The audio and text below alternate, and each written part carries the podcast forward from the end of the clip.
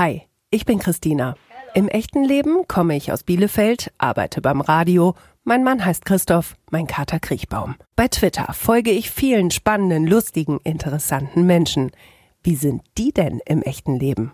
Haben die was zu erzählen? Ich horch mal. Folge 42. Camus. Alter. 46. Ich lebe in. Der Nähe von Berlin. Bei Twitter bin ich. Camus. Auf einer Skala von 1 bis 10. 10 ist das Beste. Geht's mir gerade? 9. Für eine 10 bräuchte ich. Immer noch irgendwas. Die größte Herausforderung in meinem Leben ist. Das Leben an sich? Das macht mich momentan ein bisschen wahnsinnig. Eigentlich nicht viel. Politik ist. Total wichtig und äh, ein zentraler Punkt in meinem Leben. Musik ist. Total wichtig und ein zentraler Punkt in meinem Leben. Danach riecht meine Kindheit. Nach Garten, nach Wald, nach Ostsee. Darauf bin ich richtig stolz. Was ich alles so gemacht habe und wo ich heute stehe, manchmal ohne dass ich viel dafür tun, tun musste, manchmal muss ich dafür ganz schön hart kämpfen. Wenn ich was an Twitter ändern könnte, würde ich es wahrscheinlich trotzdem Twitter überlassen. Wenn du morgen sterben müsstest, was bereust du nicht getan zu haben? Eigentlich nix. Worum kümmerst du dich mehr, Körper oder Geist? Geist. Mit 1000 Euro würde ich jetzt sofort. Wahrscheinlich würde ich 750 Euro für morgen zur Seite legen. Ach, und die 250 Euro kriegen wir schon irgendwie klein. Mein erster Kurs war? Mit 15 in der Diskothek in der Frankfurter Allee. Diese Superkraft hätte ich gern. Weitere Superkräfte einfach dazu buchen zu können. Diese Person denkt gerade an mich. Wahrscheinlich eine Frau Christina Scheuer. Wenn ich mutiger wäre, würde ich. Oh ja, dann würde ich ganz viele Dinge machen, die mir jetzt alle nicht einfallen. Ich würde ähm, meinen Job kündigen Tempolimite manchmal überschreiten, lauter so verrücktes Zeug machen. Das schönste Kompliment ist für mich. Schön, dass du da bist. Zu diesem Zeitpunkt in meiner Vergangenheit würde ich gern zurückreisen. Ach, da gibt's ganz viele. Das werde ich nie, nie vergessen. Da gibt's auch ganz viel. Ähm, weil wir gerade drüber sprachen, das erste Mal auf dem Kudamm vor ziemlich exakt 30 Jahren. Das letzte Mal an der Ostsee stehen jedes Jahr wieder. Ach, und noch viel mehr. Beste Schimpfwort ever. Hab ich nicht dafür, schimpf ich zu ausführlich und zu explizit und mit so vielen Worten, dass mir immer was einfällt. Camille, herzlich willkommen zu deiner ganz eigenen Folge in Echt jetzt. Oh mein Gott, ich bin ganz aufgeregt. Hallo Christina, ich freue mich, dass ich hier bin. Ich habe ähm, dir das ja eben schon gesagt, dass ich heute wirklich, wirklich aufgeregt bin, dich zu treffen. Und da hast du nur gesagt, hä, warum das denn? Ja, das ist, ich verstehe es auch immer noch nicht. Und eigentlich wirkst du auch gar nicht so. Ähm, und ich glaube, wir kriegen das jetzt hier beide hin, ohne Aufregung. Ja. Jetzt, wo ich mit dir hier auch im Hotelzimmer liege und unser digitales Feuer auch ein bisschen lodert, also im Fernsehen, ne? Ähm, geht es auch, aber ich war im Vorfeld war ich schon aufgeregt, weil ich, ähm, weil du jemand bist, der bei Twitter ja in meiner Timeline immer wieder ist und dem, den ich sehr toll finde tatsächlich. Ähm, und ich hatte aber überhaupt nicht so ein richtiges Bild von dir. Das ist meine Taktik. Das also ja, man kann mal, also ich hoffe, dass man kein richtiges Bild von mir haben kann. Ich hat in, also natürlich habe ich ein Bild von dir. Ich habe auch meinem Mann versucht zu erklären, gestern Abend in der Hotelbar, wie ich dich sehe. Und für mich, soll ich mal sagen? Okay, für mich bist du bei Twitter sehr klar, sehr deutlich, sehr ähm, direkt, auch ein bisschen wütend, aber du wirkst für mich so, als hättest du irgendwie so einen flüssigen Schokokern und da sagte er, ähm, also ein bisschen so eine Hannelore Hoga. Sehr geehrte Frau Hoher, es tut mir außerordentlich leid. Wieso? Wieso? nee, ähm, also ich habe gerade ein bisschen feuchte Augen gekriegt. Dankeschön, das ist ein sehr schönes Bild von yeah. mir. Ja, und äh, wahrscheinlich stimmt's auch genauso. Ja, ist wütend. Ja, also du kannst halt auch schon mal an, finde ich, bei Twitter äh, an manchen Stellen sagen, so, hier, das ist meine Position. Ähm, das nervt mich total. Und wenn du sagst, es reicht, dann reicht's halt auch. Ja, wobei das es reicht ja so ähnlich ist wie das einzufrierende Brot. Also ähm, 85 Prozent davon sind einfach nur Unsinn. Ähm, ja, aber ich glaube, dass das eine sehr überraschend deutliche Beschreibung von Ja? mir ist. Ja, stimmt. Schön. Ob Hannelore Hoger im wirklichen Leben auch so ist? Man weiß es nicht. Ich weiß es nicht, das war so seine Assoziation und ich fand, das passte auch irgendwie ganz gut. Ähm, Im Alter kommt ja in etwa, also zumindest das, das Aussehen, das kommt ja in etwa hin. ja, voll, total. Ja, doch, doch, das ist schon, da sind wir irgendwie dasselbe Jahrzehnt, Frau Hoger und ich, das passt. Jetzt sitzt du auf jeden Fall hier bei mir ähm, auf, auf dem Bett und ich finde das irgendwie ganz abstrakt, dass du hier bist. Ähm, aber du bist hier und du hast eben im Fragebogen gesagt, da wo du heute stehst, darauf bist du stolz. Wo stehst du denn gerade, Camus? Wo stehe ich denn? Ähm, tatsächlich bin ich ein sehr beständiger Mensch. Ähm, ich arbeite seit, oh ja, ich habe es vergessen, 27, 28 Jahren in derselben Firma. Ähm, ich habe dort eine ziemlich äh, einmalige Aufgabe, die ich zwar mit einer Kollegin zusammen mache, aber ich mache auch das, was ich tue, bereits seit äh, über 15 Jahren. Erzählst du davon im Detail oder lieber nicht so gerne? Ach, lieber nicht so gerne so tief im Detail. Ähm, also im Detail könnte man jetzt sagen, ich beschäftige mich mit lauter schönen Dingen wie Administrationsaufgaben für einen Kundenservice, ähm, Einsatzplanung, äh, Reporting-Sachen äh, und sowas. Und aufgrund der langjährigen Tätigkeit habe ich mir da schon ein ziemliches Spezialwissen angeeignet. Ähm, ja, und das einzusetzen und auch zu wissen, dass eigentlich mein, meine gesamte Firma, wenn es drauf ankommt, sagt, hm, da brauchen wir Camus dafür. Ähm, ja, das ist schon was Schönes. Ansonsten, wo stehe ich? Ähm, ich wohne, das ist jetzt lustig, weil es sehr darauf ankommt, wie man das sagt.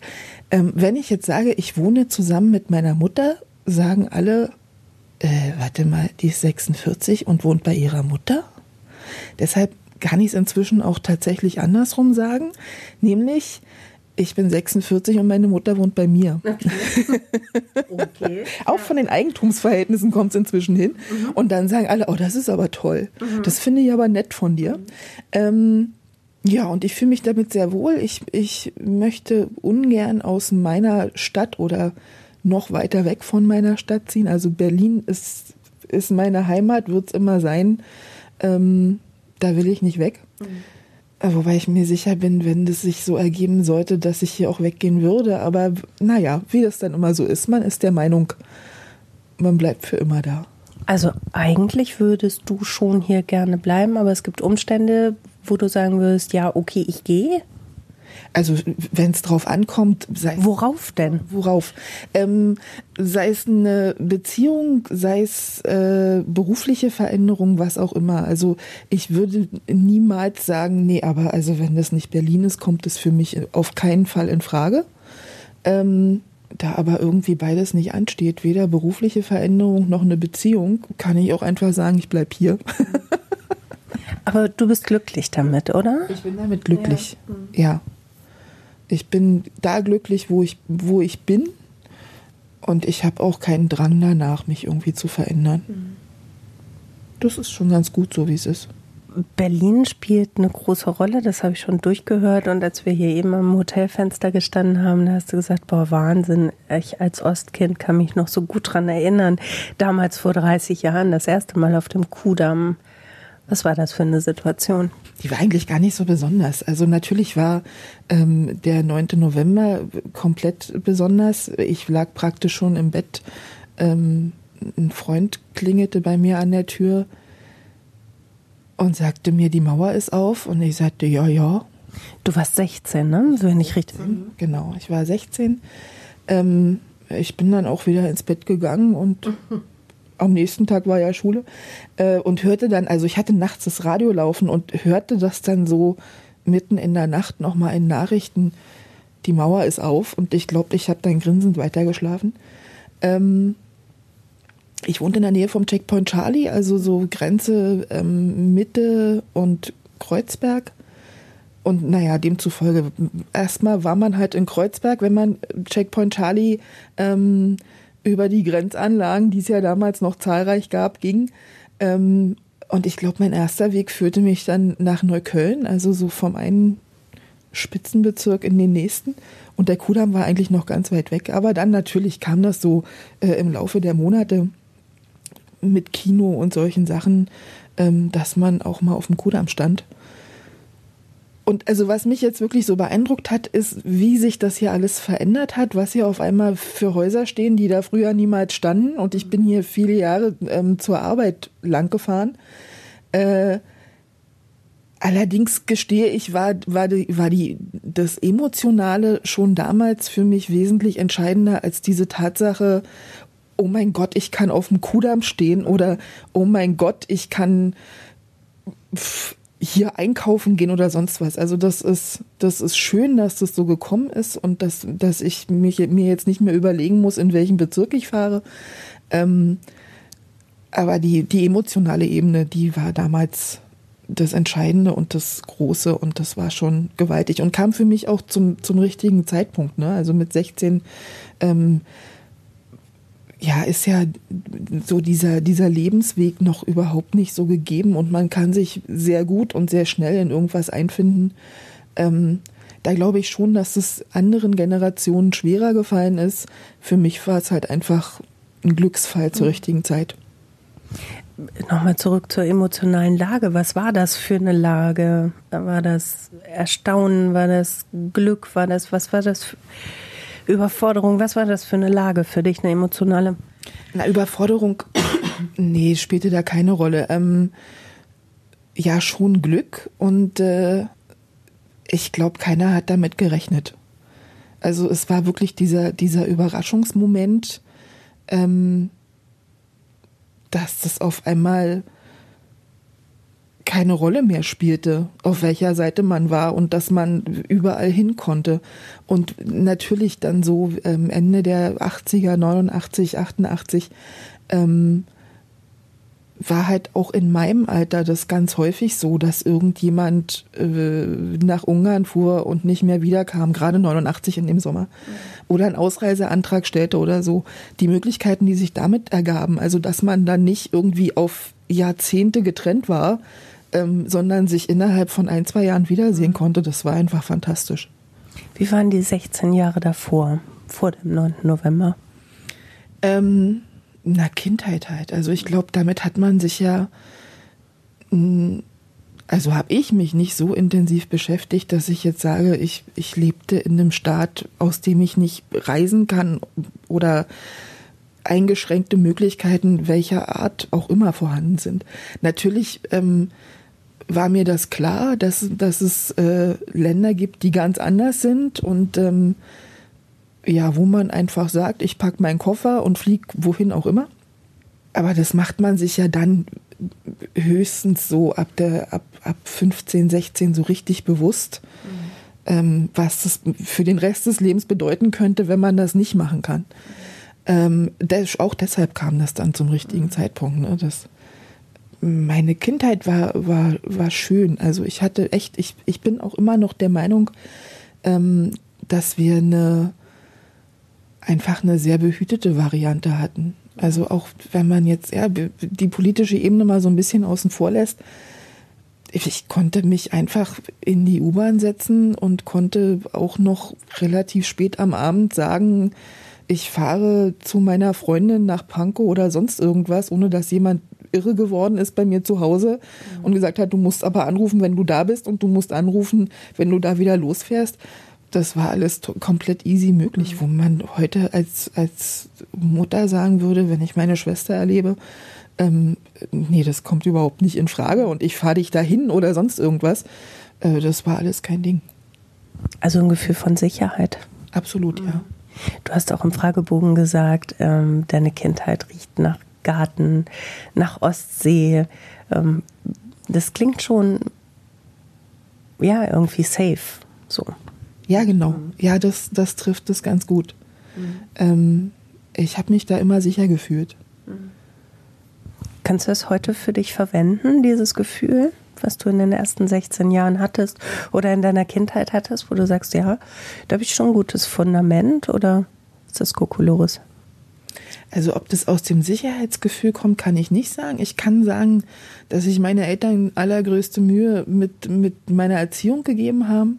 Ähm, ich heute auch ganz viel wiederfinde. Also sowohl ähm, aus dem Wesen und aus der Art, die mein Vater hatte, ähm, als auch wenn ich meine Mutter erlebe, sehe ich ganz häufig, ja, das machst du ganz genauso. Also sei das die Art des Humors, die ich von meiner Mutter ähm, in die Wiege gelegt bekam und, und die wir beide absolut haben.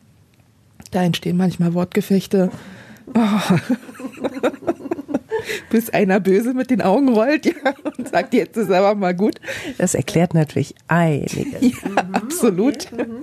Ähm, als auch ganz unbewusste Sachen. Also ich habe mich mal im, äh, äh, auf der Arbeit sehr, sehr, sehr aufgeregt und meine Kollegin, ein paar Jahre jünger, saß dann da und sagte, das ist so lustig, wenn du dich richtig doll aufregst und richtig doll über was schimpfst, wie du dann so mit den, mit den Augen tickerst, nach links und nach rechts.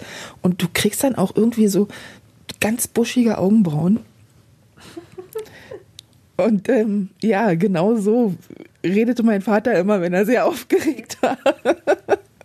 ja, und dann konnte ich nicht mehr schimpfen, weil ich dann so mhm lachen musste und da saß und dachte, na toll. Das, was immer alle vermeiden wollen, wird niemals wie deine Eltern. Das bin ich und bin auch noch stolz drauf.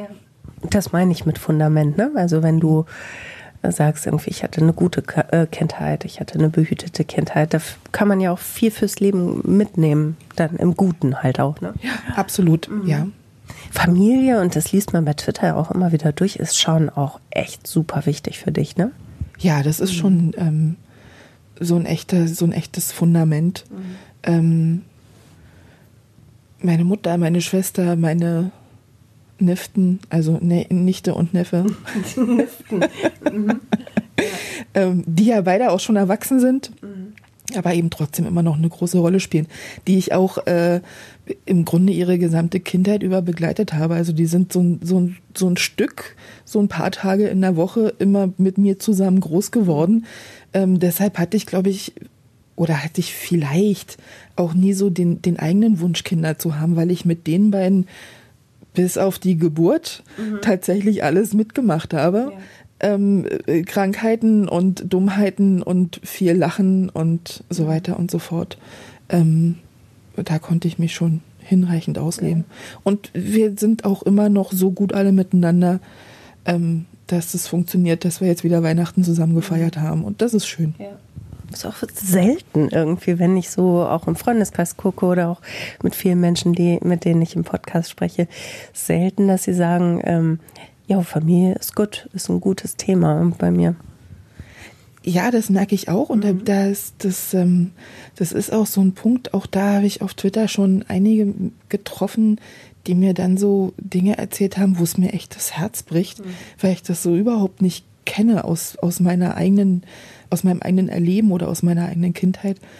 Ähm, und wo es mir echt leid drum tut, was da für, für Chancen für einen selbst verloren gehen, mhm. ähm, wenn man es nicht so gut hatte wie ich. ja. ja. Aber es ist schön zu sehen, wie, wie du es wertschätzt und wie deine Augen funkeln, wenn du von deiner Familie erzählst. Das ist ganz schön. Dankeschön. Ähm, ich würde noch mal einmal ganz gerne zurückgehen zu dieser Wendezeit, weil ich stelle mir die, ich kenne die halt nur aus Erzählungen, ähm, ich stelle mir das unglaublich spannend vor. Also auch gerade für eine 16-Jährige, die dann, äh, dann ja auch die Welt für sich entdeckt. Kannst du mir ein bisschen davon berichten? Mal gucken, ob mir, also das wurde bei, bei mir dann relativ schnell davon überlagert, ähm, dass ein, zwei Jahre später äh, ähm, meine Schwester einen schweren Unfall hatte und das alles, äh, also die, die, ihr geht's wieder komplett gut, aber das war wirklich, das war lebensbedrohlich. Ähm, und das hat das alles so ein bisschen überlagert. Also da war so alles drumherum nicht mehr so wichtig, wie sich hier irgendwie Staaten verändern, Politik verändert. Das trat alles so ein bisschen in den Hintergrund. Lass mich überlegen, wie das damals war. Also wie gesagt, 9. 10. November war, war sehr, sehr überraschend. Äh, wir hatten alle viel Vergnügen daran, waren euphorisch, enthusiastisch dabei. Ich hatte im September gerade eine Ausbildung angefangen. Meine erste Ausbildung. Habe zwei gemacht. Ähm, damals gab es das, was, was es heute auch wieder gibt ich glaube, das nennt sich heute so Berufsakademie und solche mhm. Sachen, also so, so ein duales Studium. Mhm. Ähm, sowas gab es äh, damals äh, mit Berufsausbildung und gleichzeitigem Abitur. Ähm, das habe ich da gemacht. Dann war aber eben auch relativ schnell nach einem Jahr klar, dass die Firma, bei der ich das gemacht habe, es nicht mehr lange geben wird. Und relativ schnell war auch klar, wir können dort die Ausbildung fertig machen, aber das war es dann für uns so dass wir zwar da noch einiges vermittelt bekamen, aber eigentlich das letzte halbe Jahr nichts anderes mehr gemacht haben, als Mau Mau zu spielen. Mhm. also wir waren natürlich fleißig in diesen, in diesen Schultagen dabei, das mhm. Abitur zu machen. Ähm, aber so dieser berufliche Teil, der tat ziemlich in der Hintergrund. Ich lernte damals Schriftsetzer. Mhm weil auch der, die, die Technik sich halt komplett damit veränderte, äh, dass sich uns die Welt auftat, mhm. im, im wahrsten Sinne des Wortes. Also ich habe das echt noch äh, in einer Art und Weise gelernt, darüber würde sich heute jeder kaputt lachen. Äh, manchmal durften wir auch schon ähm, wirklich an Computern schreiben allerdings nie so, dass wir wirklich sahen, was wir da taten. Also wir haben einfach nur Texte geschrieben und mussten das dann äh, auf, auf Filme bringen und haben dann diese ähm, entwickelten Filme in die richtige Form gesetzt, sodass dann irgendwelche Zeitungsspalten entstanden. Also das kann man sich heute gar nicht mehr richtig vorstellen. Und auch deshalb war halt klar, dass, dass unsere Ausbilder da gesagt haben, ja, das macht auch noch wenig Sinn, das mit euch hier in der Form weiterzumachen. Ihr werdet so niemals arbeiten. Hm. Deshalb verlief sich das so ein bisschen, aber das ist erstens nicht schlimm, weil ich mich danach halt nochmal komplett neu orientiert habe, noch eine Ausbildung gemacht habe. Und zweitens, naja, wie das dann so ist als 17-, 18-Jähriger, ähm, man hat dann so viel Blödsinn im Kopf, mhm. dass es eigentlich gar nicht schlimm ist, dass man jetzt sich in so einer Ausbildung nicht so richtig ja. einbringen muss und äh, mit Herzblut dabei ist. Hast du Blödsinn auch gemacht damals oder warst du vernünftig?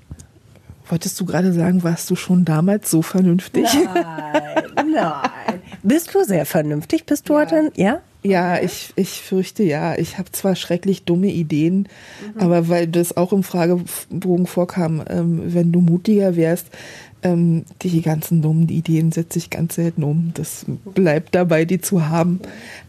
Warum eigentlich? Das ist eine sehr gute Frage. Warum eigentlich? Ich glaube, dafür habe ich zu, zu viel gelernt, dass man sich aber irgendwie benehmen muss. Okay. Dass man den ganzen dumm, also dass, dass das alles nicht schlimm ist, äh, witzige Ideen zu haben. Mhm. Aber stehe gerade Kind. Ja. Das, äh, man muss nicht alles in die Tat umsetzen, mhm. was man sich so ausdenkt. Ich glaube, so war das. Äh, aber wir haben trotzdem viel Unsinn gemacht. Auch Aber kein Beispiel einfällt. Äh, vermutlich, also so wie du es beschreibst, keinen jetzt exorbitant schlimmen Blödsinn, sondern nee. Äh, also du warst eher ein Flausenmädchen dann maximal? Nein, auch kein Flausen? Maximal, nee, auch nicht das. Okay.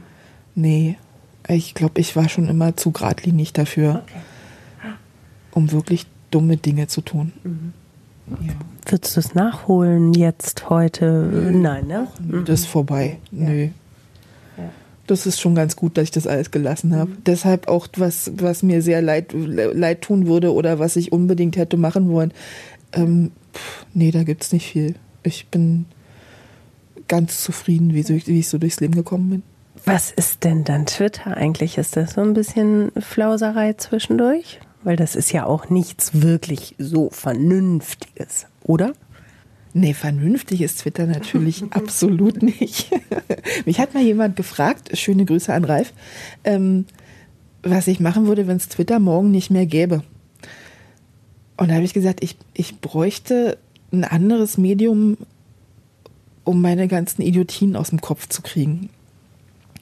Und so ist es, auch wenn sich das in der Zwischenzeit geändert hat ähm, und das, dieses Idiotische so ein bisschen zum Glück in den Hintergrund getreten ist, ähm, bei ja vielen, weil mhm. sich die, die Lage irgendwie so aufgeladen hat und politisch geworden ist, dass man, finde ich, nur noch schwer unpolitisch sein kann, mhm. auch auf Twitter. Ähm, aber das wäre so der Punkt, also die, diesen ganzen Blödsinn, den man so im Kopf hat, den, den muss ich halt immer irgendwie loswerden. Und ich glaube, da können mir meine Kollegen dankbar sein, dass ich das nicht mehr bei ihnen lasse, mhm. sondern dass ich das dann eben irgendwo hinschreibe. Okay. Ähm, wie war die Frage? Du weißt. Was Twitter dann für dich ist weil es ja nicht so vernünftig ist. Also hm, du hast gerade schon gesagt, du, du lässt da Sachen raus. Ja, also genau dafür habe ich es eigentlich mal, habe ich mir mal eigentlich den Account gemacht. Damals war ich auch sehr wütend auf, mhm. auf einen Menschen allerdings okay. und wollte das irgendwo hintun. Ich, war der auch bei Twitter? Okay. Der war nicht bei Twitter. Ähm, ich kannte auch niemanden bei Twitter. Ich wollte wirklich nur irgendwas haben, wo ich es hinschreiben kann, ohne dass ich jetzt sowas wie ein Tagebuch habe. Mhm. Damit bin ich irgendwie nie zurechtgekommen. Ich wollte das einfach irgendwo loswerden. Na, und wie das dann so ist, dann hat man zehn Follower und da kommt es noch nicht drauf an, weil die Hälfte davon eh nur Bots sind. Mhm. Und dann waren es irgendwie 100 und dann dachte ich mir so, okay, aber eigentlich bist du das auch gar nicht. Also du, so diese, diese Wut auf einen. Mhm bei mir gleitet das dann auch gerne in so klassische Verachtung ab. Mhm. Ja. Ich kann wunderbar verachten. Ja. Ähm, das wäre mir noch gar nicht aufgefallen. Ja, siehst du, man sieht halt immer nicht ja. alles von einem doch, Menschen. Doch. nein, du hast gesagt nein. Nein. Ah, ähm, Lustig. ähm, also das so auf, auf einen Menschen zu konzentrieren, mhm. nee, das wollte ich dann auch nicht mehr. Und ich glaube, das war auch ganz gut. Da kann man sich dann, glaube ich, auch sehr gut ja. reinreden und ähm, da nicht mehr richtig rausfällt. Da bin ich ganz dankbar, ja. dass das dann so kam. Und das ist Wie hat es sich denn entwickelt für dich da bei diesem, bei diesem Twitter? Ähm, weißt du noch die ersten, mit denen du in Interaktion getreten bist? Ja, also die ersten, mit denen, mit denen ich so, so richtig viel zu tun habe, das war einmal die, die Polly, aber der, deren Account hat ein Schloss und äh, sie macht im Moment auch gar nicht viel. Trotzdem viele Grüße, falls ihr das hört. Dann der, der Cuba Libre, Luba Sibre, der gerade seinen Account äh, ja irgendwie gekündigt hat, ähm, wo ich aber auch immer noch vermute, dass der wiederkommt. Oh. Eines Tages. Äh, mit dem hatte ich damals schon ganz viel zu tun. Mit dem gab es wunderbare Buttermilch-Tweets, äh, weil er so gerne Buttermilch mhm. trinkt und in irgendeiner Hotelbar saß und ein Buttermilchfoto machte und ich fragte, ob er eigentlich noch alle Tassen im Schrank hat, mhm. in der Hotelbar zu sitzen und Buttermilch zu trinken. Ähm, und relativ früh war dann auch äh, äh, Fräulein Sis dabei. Und mit der habe ich ja immer noch jede Menge zu tun. Jede Menge bedeutet, dass, dass es auch immer wieder Kontakte nicht nur bei ihr, sondern auch generell ins echte Leben gibt? Oder wie ist es bei dir? Ja, mhm. ja, da gibt's. Also wir haben so einen äh, Gruppenchat. Ähm, wir schreiben uns täglich. Da ist aber die Sis tatsächlich nicht dabei wir, also wir schreiben eigentlich rund um die Uhr, irgendjemand schreibt immer, wir sind da glaube ich ja. zu acht und irgendjemand schreibt immer irgendwie Blödsinn da rein. In einer DM-Gruppe, oder? In einer DM-Gruppe, okay, genau. Okay. Mhm. Ähm, und wir treffen uns auch regelmäßig, mhm. mal in Berlin und mal in Hamburg und mal in Frankfurt. Und das ist ganz nett. Und das ist auch wirklich schon so eine, so eine private Ebene, mhm. äh, die über Twitter hinausgeht. Also weil man sich da dann wirklich viel erzählt äh, was man nicht mal auf Twitter unbedingt schreiben würde. Mhm. Da hat ja jeder seine eigenen Grenzen leider. Ähm. da war, oh, oft überschritten. Ah, da war wieder eine, eine Verachtung im, ähm, im Subtext, ne? Das war nur ein Bedauern. Okay. Das war, das, leider meinte ich wirklich leider. Mhm. Ähm, Wie gehst du denn damit um in solchen Momenten? Also, weil ich weiß ja auch, weil ich dich lese, dass du dich dann ja auch aufregen kannst und ähm, es kommentierst oder ähm, es bemerkst und äh, Non-Mentions dann von dir gibst. Also wie, wie berührt dich das dann, wenn deine Grenzen überschritten sind? Das kommt dann sehr drauf an, worum es geht. Also das gibt so ein paar Dinge, ja, da muss ich dann mal so ein bisschen ähm, rumätzen und sagen, Mann, müsst ihr jetzt alle denselben Mist mitmachen? Das nervt. Ähm, aber so, so die Klassiker, ne, wenn irgendeiner unbedingt ununterbrochen über seine oder regelmäßig über seine Verdauung schreiben muss oder so, das überlese ich ganz gern und da denke ich mir auch immer noch, ähm, ja, das gibt einfach Themen, die sind privat. Also selbst wenn das nicht mal so sein sollte, wie die Leute das dann da beschreiben und das nur machen, weil es halt irgendwie ein Sport ist oder, oder der rote Faden, ähm, ach, nee, denke ich mir dann so, nee, ach, lass mal. Aber dazu muss ich dann auch nichts sagen. Also weil das ja so der, der Klassiker dafür ist, ähm, dass jemand will, dass dazu geschrieben wird, mhm. muss es sein. Und das, das kann ich dann überlesen. Oder stumm schalten. Oder blockieren. Mhm. Da gibt es ja viele Möglichkeiten. Absolut. es gibt auch Themen, wo du sagst, ähm, da, da muss ich auf jeden Fall was machen, da muss ich mich positionieren. Du hast im Fragebogen gesagt, Politik ist für dich super wichtig. Und das ist auch ein Punkt, ähm, wo du bei Twitter auch ganz klar sagst, das, da positioniere ich mich. Ja, einfach weil ich glaube, äh, dass es erstens wichtig ist, dass man weiß, dass, dass Leute ähnlich denken wie man, wie man selbst. Dass es zweitens wichtig ist, dass man sich gewissen Strömungen einfach in den Weg stellt und sagt, mit mir nicht. Mhm. Ja, und dritten, weil es mich einfach bewegt mhm. und weil es mich beschäftigt. Und weil Twitter ja doch auch so, so ein Spiegel dessen ist, worüber man sich so den ganzen Tag Gedanken macht wir zwei hatten da ja auch schon mal eine Diskussion, eine DM-Diskussion tatsächlich über die Art und Weise. Ich weiß nicht, ob wir da jetzt in die Tiefe gehen müssen, aber über Art und Weise, wie man sich so positioniert. Und mir ist das Real Life ähm, ist mir da eigentlich immer noch ein bisschen wichtiger als zu schreiben, dass ich gegen Nazis bin, was für mich eine absolute Selbstverständlichkeit. Ähm, wie ist es im Real Life? Wie positionierst du dich da politisch, wenn du Alltagsrassismus mitkriegst? Solche Geschichten kannst du dann losbrettern? Ja, kann ich. Also mache ich auch, egal ob das, ob das Rassismus ist oder ob das irgendwas Homophobes ist, was die Leute ja dann teilweise nicht mal mehr selbst merken. Also wenn man denen dann sagt, naja, aber das mit der Homophobie wollen wir mal lieber lassen. Sagen die dann, was, es ist doch gar nicht und ich habe doch gar nichts dagegen.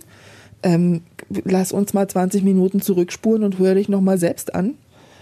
Ach so, ja. Hm. Naja, also das ist schon ein Punkt, da, da kann ich schlecht meinen Mund halten, da, da muss ich was dazu sagen. Ähm, weil es ja, weil sonst Quatsch ist. Also das dann dann brauche ich es auch nicht irgendwo hinzuschreiben, wenn ich dann nicht ja. den, den Mut habe, das jemandem ins Gesicht zu sagen. Ja, wobei ich auch glaube, dass äh, bei Twitter es für viele vielleicht der erste Schritt ist, zu sagen, okay, ich schreibe es ja. jetzt hier hin. So. Das ist schon, das ist schon auch ein Ausprobieren, klar. Mhm. Und so kann man ja auch ja, Mut fassen. Also mhm. genau, weil man eben sieht, dass man damit nicht alleine ist. Mhm. Und vielleicht reicht es am Anfang auch, dass bei anderen zu lesen, mhm. ähm, um festzustellen, ja, ich traue mich jetzt auch. Mhm. Ähm, aber das muss dann weitergehen. Ja. Und das kann dann nicht nur beim Tippen ins Handy bleiben. Vielleicht nochmal, ich muss nochmal einmal zurückgehen zu diesen echten Begegnungen. Ähm, ich werde ja nicht müde zu erzählen, wie unglaublich ich das finde, dass Twitter Twitter ist, aber mit meinem echten Leben so viel macht, dass die Be Begegnungen so viel mit mir machen. Wie ist das bei dir? Ähm, lass mich überlegen. Also die Begegnungen sind, sind, sind unglaublich wichtig und da hat man vielleicht auch mal zwei, drei, wo man dann hinterher denkt, ja, muss ich jetzt auch nicht wieder haben. Ähm, aber aus den meisten ist schon, ist schon mehr als einmal sehen oder einmal reden geworden. Äh, und da, ja, also äh, hätte mir vor Twitter jemand gesagt, dass ich mir eine Bahncard kaufe, um durch Deutschland zu fahren, um mit Menschen mich zu treffen, die ich eigentlich noch nie gesehen habe und nicht kenne, ähm, hätte ich auch gesagt, ja, logisch. Hm. Und danach baue ich mir eine Rakete. Ja, genau. Und dann schieße ich mich auf den Mond. es, ist, es, ist, wirklich schräg nach wie vor. Ähm, Twitter-Treffen machst du auch, ne? Oder warst du auch schon mal auf einem Twitter? Also, also Twitter-Treffen gibt es die wirklich? Mensch, sowas gibt es doch gar nicht in echt, oder? Ich frage jetzt nochmal anders. Auf, Eine Legende. Warst du nicht schon mal auch auf diesem, auf, auf diesem hier, da wo, wo die feinen Leute sich treffen? ja, aber ich habe da gekellnert. Oh, schön. Nee, mit feinen Leuten habe ich es nicht so. Dann sag mal, was, ähm, was, was, hast du schon so gemacht? Also, ähm, ich bin natürlich bei den, bei den, äh, beim, beim Bertha dabei, mhm. ähm, was das Fräulein van B regelmäßig mhm. veranstaltet. Ich war, wie gesagt, schon in Frankfurt. Da gibt's ja dann äh, das, das Paralleluniversum namens Borta. Mhm. Ähm, ich war auch schon mal früher, ich glaube beim ersten oder zweiten Twahoi dabei, mhm. ähm, dann aber auch nicht mehr. Und ansonsten sind das eher kleinere Treffen. Also das ist dann nicht so groß organisiert, sondern äh, drei, vier, acht Leute, mhm. acht, wenn man sich dann schon gut kennt, ähm, das reicht dann auch, ja. weil ich auch bei solchen großen Treffen, ja, man, also mir geht's so, ich spreche dann doch immer mit den Leuten, die ich kenne. Mhm. Und dann kann ich mich auch lieber mit denen irgendwie privat treffen, als dass wir uns da mit 150 Menschen irgendwo hinsetzen. Mhm. Und man dann möglichst noch die dabei hat, wo man sich so denkt, ach. Mittel. Naja, genau. Mhm. Mittel bis Ach, wer bist du? Ah. Ah, ah ich gehe noch mal an die Bar. Das ist dann natürlich schräg, ne? wenn Menschen, die du vielleicht äh, bei Twitter blockiert hast, wo du sagst, um Gottes Willen, dann stehen die da und dann musst du nachher vielleicht sogar noch ein Bild revidieren und die sind nett. Nee, das kommt bei mir nicht vor. Nein, niemals. Bild revidieren? Nee. Nein. Nein. Also sowas heilt bei mir nur die Zeit. Ernsthaft jetzt? Also bist, bist du dann auch schon erstmal ko äh, komplett kontra? Also wenn du jemanden scheiße findest, dann ja. voll. Ja, okay. absolut. Also da, das ist, da bin ich sehr konsequent. Ähm, und das kann, also das geht dann so, ja, wenn man dann ganz, ganz, ganz lange nichts miteinander zu tun hat. Ja. Dann könnte ich mal wieder neutral werden, aber ja. So, also du bist so ein richtiger Elefant und der sagt, nein, vergesse ja. ich nicht, finde ich kacke. Ja. Okay. Absolut. Also das, ja. Wenn ich es mir jetzt mit dir verschissen hätte, was müsste ich denn tun, damit du wieder ähm, einlenkst? Also was stimmt dich milde? Das, also wie gesagt, da muss dann, wenn man dann ganz lange so gar nichts miteinander zu tun hat, dann geht's wieder. Dann, dann ist irgendwann so, dass ich sage, ach komm, äh, erst recht auf Twitter. Also ich meine, was hat man mit den Leuten zu tun, die man da nicht mag? Mhm. Nix die sind gemutet oder, oder blockiert und dann hast du da ja nichts mehr drumrum. Ähm, und vielleicht wäre es dann tatsächlich so, träfe man die im, im echten Leben und wüsste nicht, wer es ist, würde es wunderbar klappen. Ne? Ähm, ob ich dann allerdings, wahrscheinlich würde ich dann nicht nach dem Account fragen. wahrscheinlich. Weil, also ich weiß, es gibt Menschen, die finde ich sehr toll, wo du sagst, die finde ich nicht so toll. Ah. nicht, nicht, nicht so toll. So, und ähm, aber du bist auch nicht dann zu überzeugen, ne? Also. Ja. Ich, es macht auch überhaupt gar keinen Sinn, nochmal nachzufragen. Ich merke das schon. Ja, also wir ja, können ja, jetzt hier noch eine Stunde nein, verhandeln, nein, nein. auch über Leute, die ich nicht so toll mhm. finde. Aber nee, eigentlich bin ich da schon. Also da müssten schon Dinge passieren, die ich mir gerade selbst nicht vorstellen kann, dass ich sagen würde, Mensch, du, da habe ich mich aber getäuscht. Witzig, witzig. Ja. ja. Total spannend. Ich bin das komplette Gegenteil. Ich bin, glaube ich, schnell bereit zu revidieren. Ähm Bei mir dauert es eine ganze Weile, bis man sich das komplett vertan hat. Ja, okay, das stimmt bei mir ja? auch. Und wenn ich jemanden richtig scheiße finde, dann finde ich den auch richtig scheiße. So. Punkt. So. Da haben wir doch ja. eine Ebene. Okay. Dann können wir uns jetzt überlegen, wie wir beide jetzt weitermachen, ob wir jetzt mhm. dabei bleiben zu sagen, auch wir mögen uns. Ja. Oder ob wir es mal probieren mit dem doof finden. Was würdest du sagen jetzt aktuell? Erstmal würde ich noch bei mögen bleiben wollen. Noch?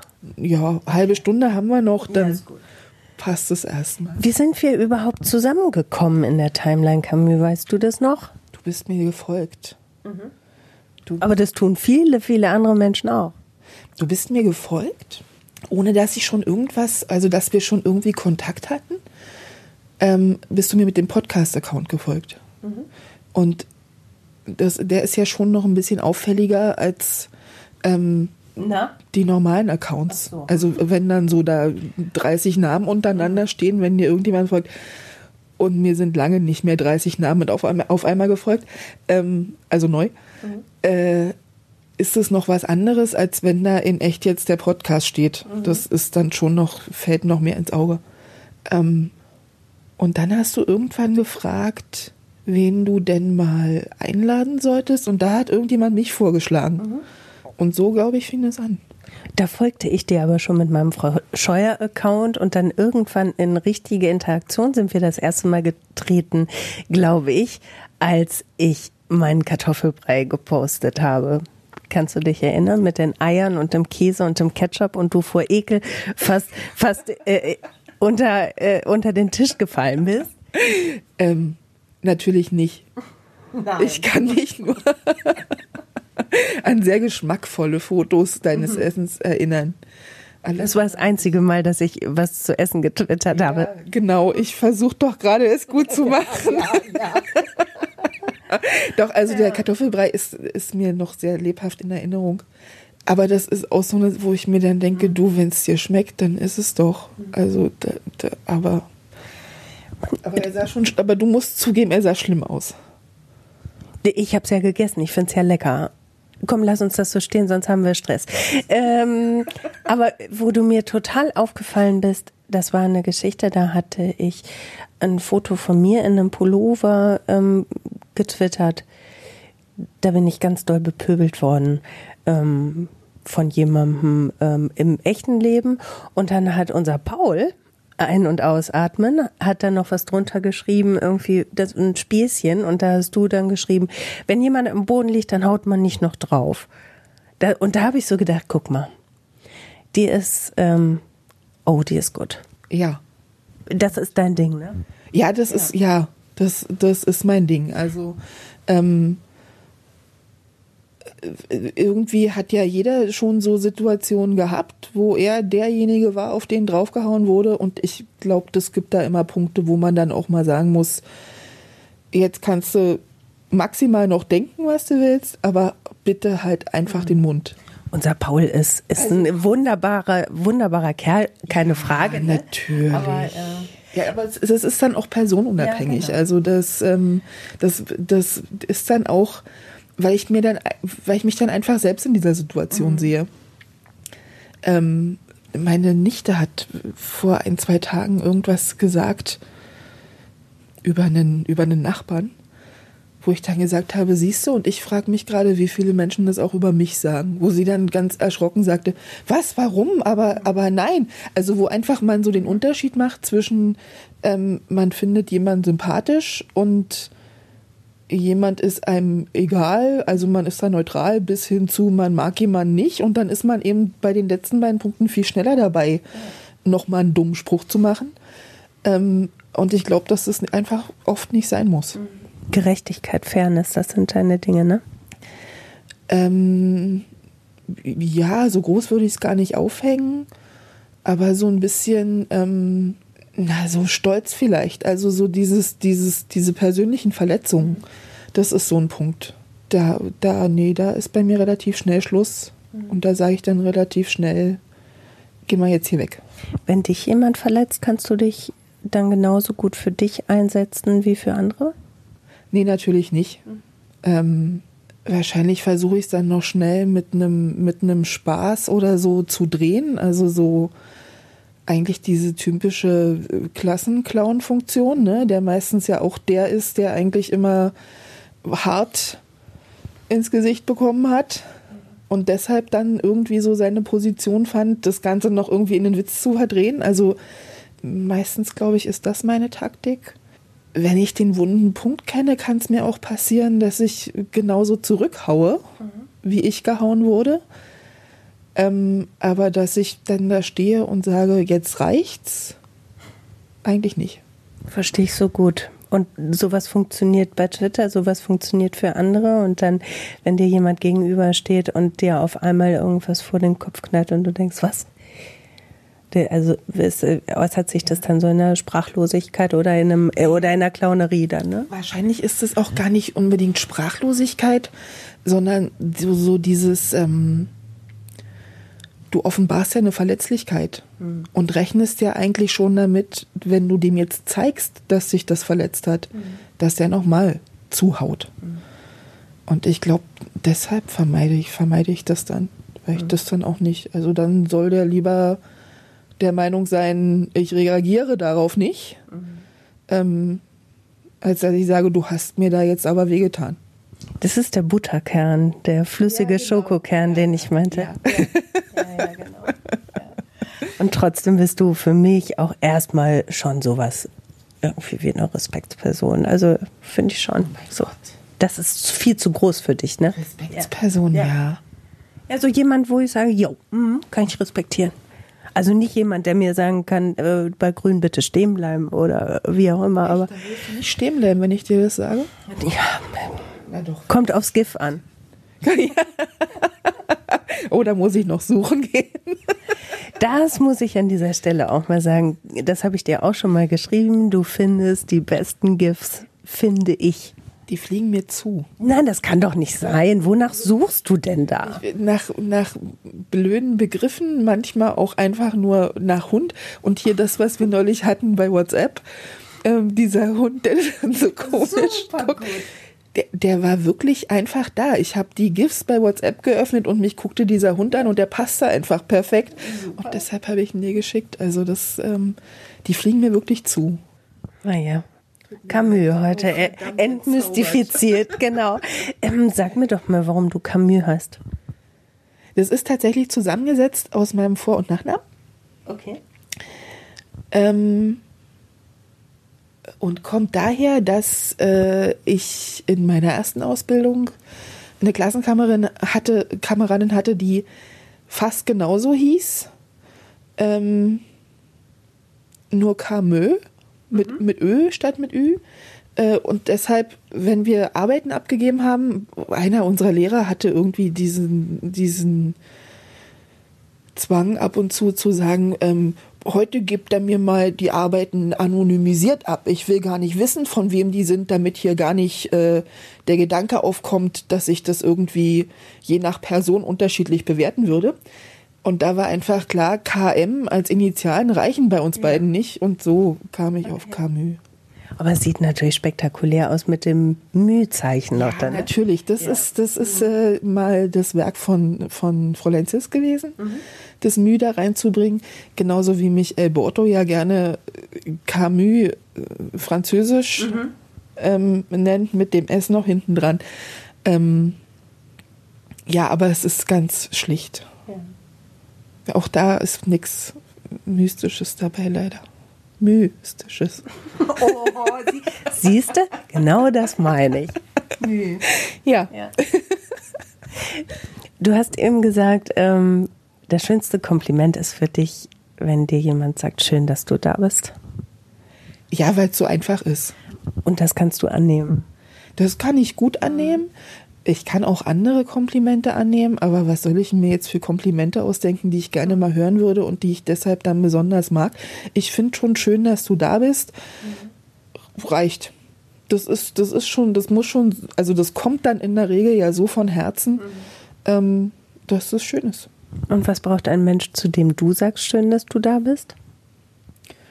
Ähm, Interesse, Offenheit, ein bisschen Humor. Punkt. Und aus den drei Punkten ergibt sich dann so eine Kombination, die das Ganze nett macht. Weißt du schnell, ob du jemanden magst oder nicht magst? Ich mag erstmal ganz viele. Also natürlich hat man immer so seine eigenen Vorurteile, die dann so zuschlagen.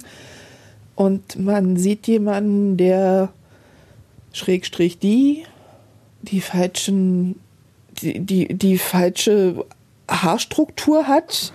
ähm, Das geht doch wieder gegen mich. Nein, Spaß. in dem Fall, in dem Fall mal nicht. Bei deinen glatten Haaren, was soll denn da? Ja, ich, ich, ich weiß, ich weiß, ich weiß, war ein Spaß. Ähm, ja, oder der, weiß ich nicht, falsch mit den Armen wedelt oder was auch immer einen dazu bringt, zu sagen, okay, genau diese Art Mensch mag ich nicht. Ähm, man kann das natürlich relativ schnell runterreiten, indem man dann schlimmen Unsinn erzählt. Da wird's dann bei mir kurzfristig eng äh, mit Mögen. Ähm, aber ansonsten mag ich erstmal ganz viele. Jo, jo. Und also wie gesagt, mit so, mit so Interesse und, und ein bisschen einem offenen Verstand, glaube ich, findet man auch immer ganz viele Dinge, über die man reden und diskutieren kann. Und dann ist alles gut.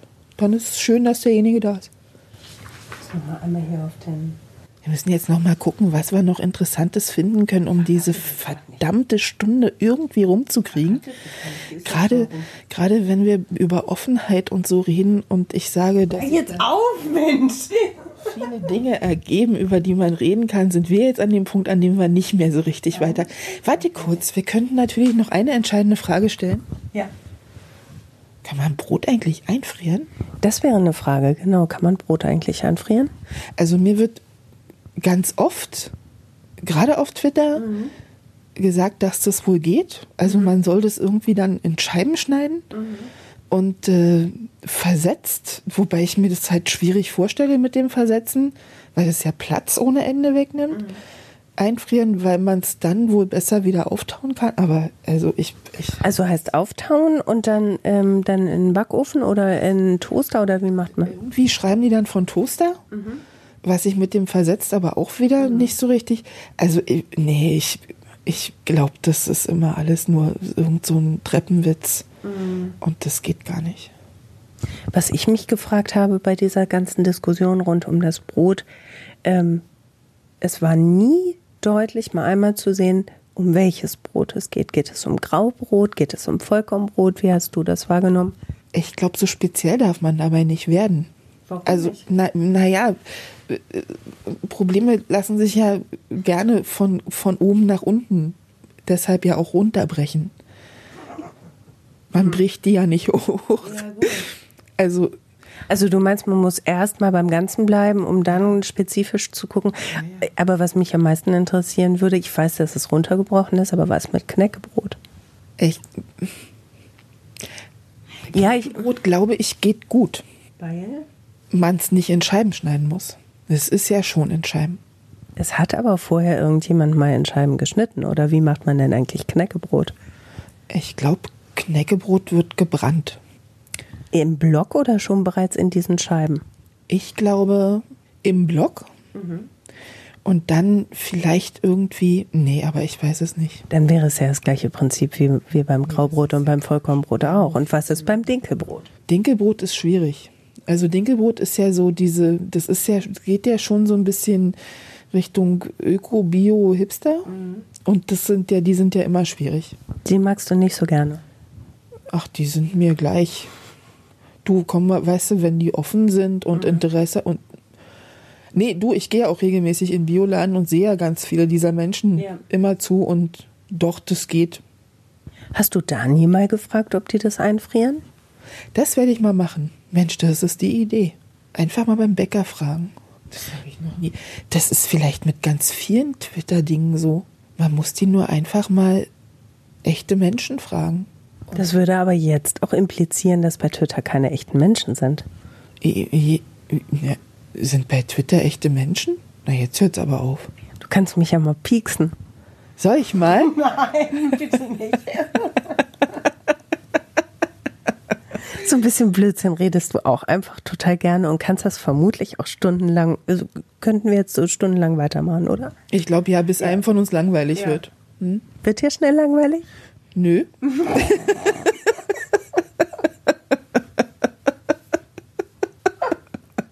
Du, unser Kaminfeuer hier im Fernsehen, das brennt und brennt und brennt. Wir können uns auch gerne weiter drüber unterhalten. Weißt du, was daran aber verrückt ist? Da legt niemand Holz nach. Doch, ab einem gewissen Punkt, das haben wir nämlich beobachtet, da fällt das in sich zusammen. Aber ich weiß nicht genau, irgendwann passiert das und dann ähm, bauen sie es wieder von vorne auf, diese Endlosschleife. Ist euch das hier in diesem Hotel aufgefallen, dass das Ja. Okay, wir müssen das jetzt noch mal kurz festhalten. Ihr, ihr seid in Berlin in einem Hotel am Kudamm und starrt so lange ins Kaminfeuer im Fernseher, dass ihr seht, dass es zusammenfällt. Weil es draußen so schrecklich kalt ist. Die Berliner Kälte, über die vorhin schon geschrieben wurde. Auch ein bisschen menschliche Kälte. Ich finde es sehr, sehr ruppig hier. Jetzt ohne Flachs. Ich finde es wirklich ruppig. Ja, deshalb erwähnte ich das ja mit der Herzenswärme, die alles wieder wettmacht, weil Berliner einfach dafür prädestiniert sind, die zu haben. Naja, wir zeigen sie halt nicht.